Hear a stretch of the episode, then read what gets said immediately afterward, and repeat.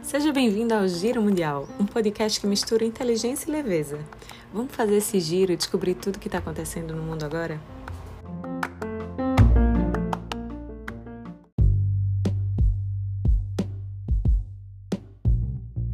Nessa semana, ninguém dormiu tranquilo após o pronunciamento do presidente russo Vladimir Putin.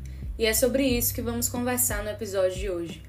Eu sou Maria Monserrat e não estou nada animada ao ver a possibilidade do uso do meu objeto de estudo enquanto estou viva. Nesse caso, estaria feliz sem empiria.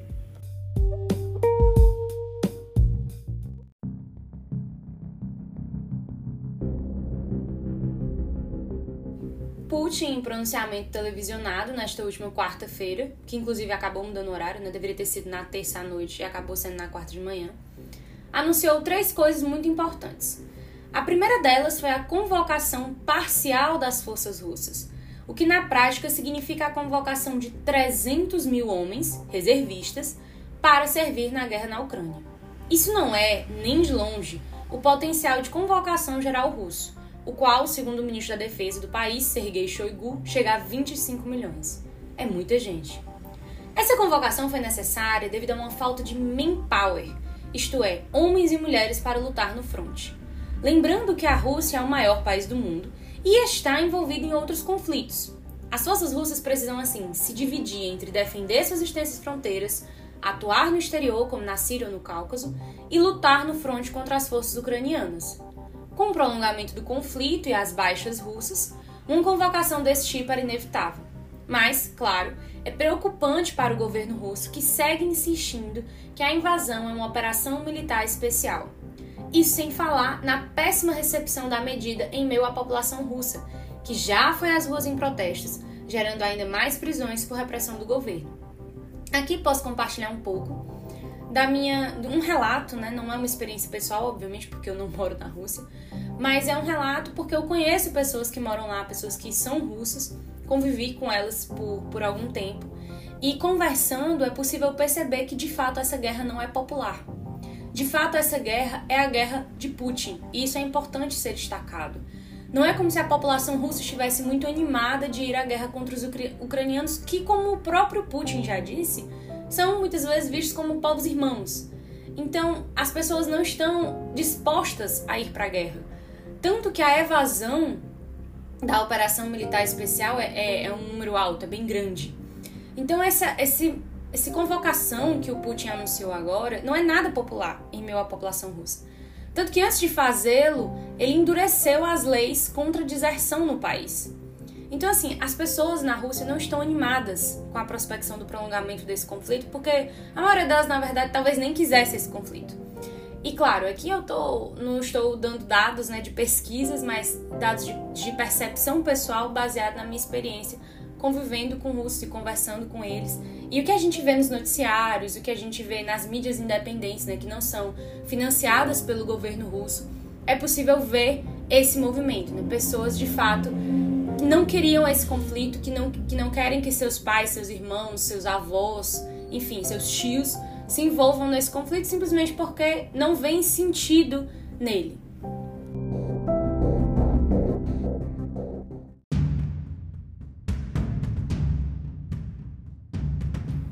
Segundo ponto importante de ser destacado no pronunciamento do presidente russo são os referendos nos oblasts de Donetsk, Lugansk, Zaporizhzhia e Kherson, os quais já se iniciam hoje, nesta sexta-feira, dia 23 de setembro de 2022. Lembrando que oblasts são os estados, províncias.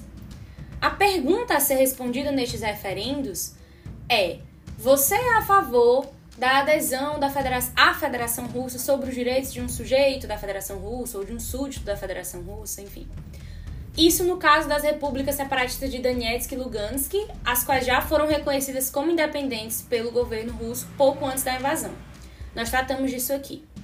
Já no caso dos oblasts de Kherson e Zaporizhia, a pergunta inclui uma primeira parte, que seria a secessão da Ucrânia e formação de um Estado independente. Então, basicamente, você é a favor da secessão do Oblast de Zaporizhia ou do Oblast de Kherson do Estado ucraniano e formação de um oblast independente e adesão à Federação Russa, mais ou menos assim. O que, que o Putin busca com esses referendos? Primeiro, ele busca legitimidade em suas ações. Por quê? Porque ele deseja provar que é o povo daquela região que deseja se juntar à Rússia, não ele que os está obrigando. Tanto que em alguns lugares a pergunta vai ser feita só em russo e não vai ser feita em russo e em ucraniano, porque afinal a língua, o idioma daquele, daquele povo, daquela região seria o russo, né? E a gente viu a mesma coisa acontecer na Crimeia em 2014. E a Ucrânia não reconheceu naquele momento, nem os países do Ocidente de maneira geral reconheceram os referentes lá na Crimeia em 2014 nem vão reconhecer agora. Mas o Putin ele faz isso também para alfinetar os Estados Unidos, porque reconheceu a independência do Kosovo, que era parte da Sérvia. Então é tipo assim, ah, se você pode, você abriu o precedente, então eu também posso. Ainda assim, esses referentes, é, ainda sem o reconhecimento internacional, esses referentes podem se revelar bastante relevantes o que nos leva ao terceiro ponto de destaque do pronunciamento.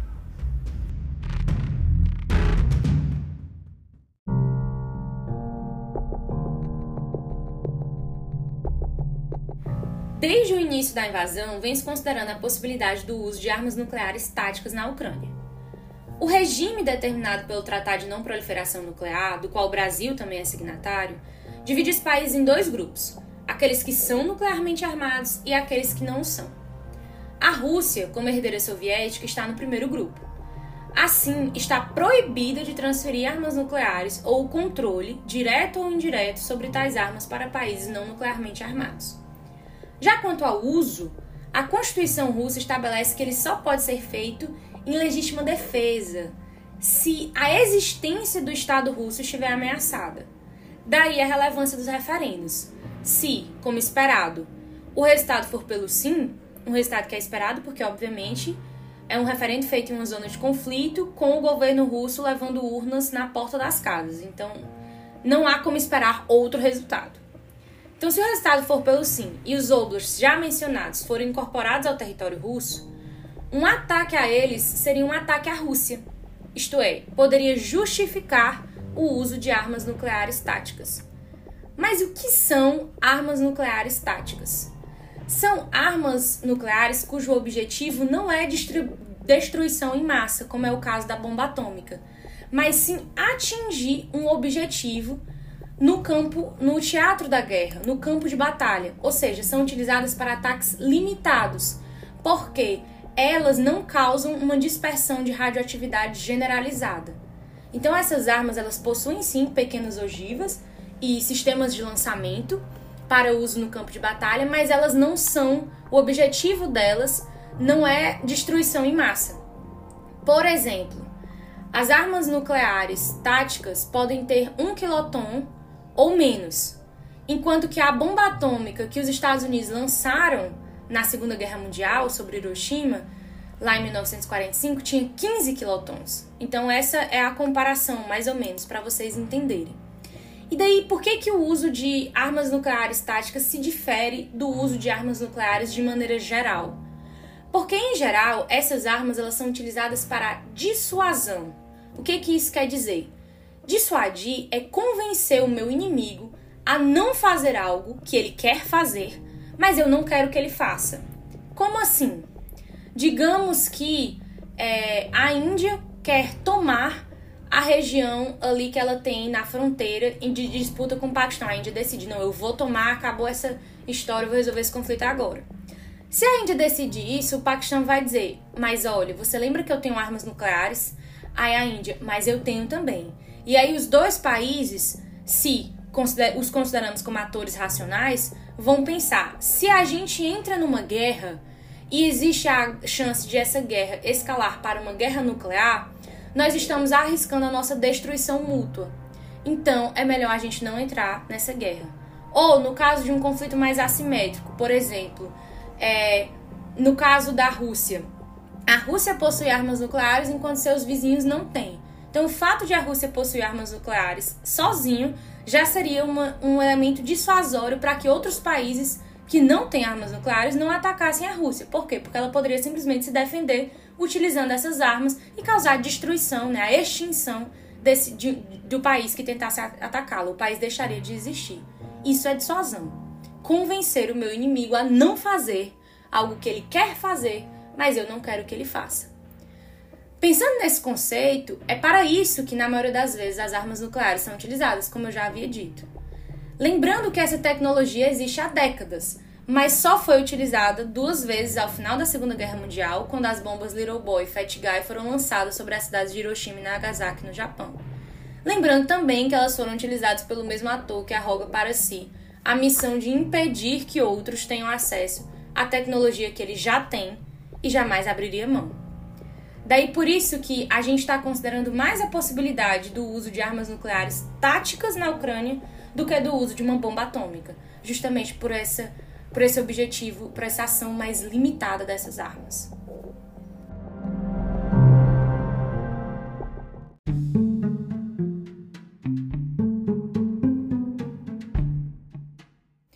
Feita essa pequena alfinetada do nosso vizinho americano, o ponto é: agora a possibilidade que sempre existiu do uso de armas nucleares táticas na Ucrânia parece um pouco mais provável.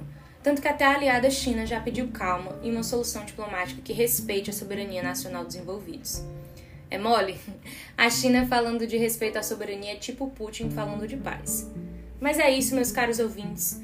Seguimos acompanhando atentos os movimentos esperando a paz, torcendo pela paz sempre, mas considerando diferentes cenários possíveis e trazendo análises aqui para vocês. Lembrando que isso daqui não é nenhum tipo de torcida né? e as opiniões expressas neste episódio são exclusivamente minhas. E, claro, pedindo também que vocês nos acompanhem nas nossas redes sociais, especialmente no nosso Instagram, arroba Mundial. Divulguem esse podcast para os amigos se vocês gostaram. Enviem para alguém que vocês acham que acharia esse conteúdo interessante. E é isso. Até mais. Se vi Pacem, parabellum.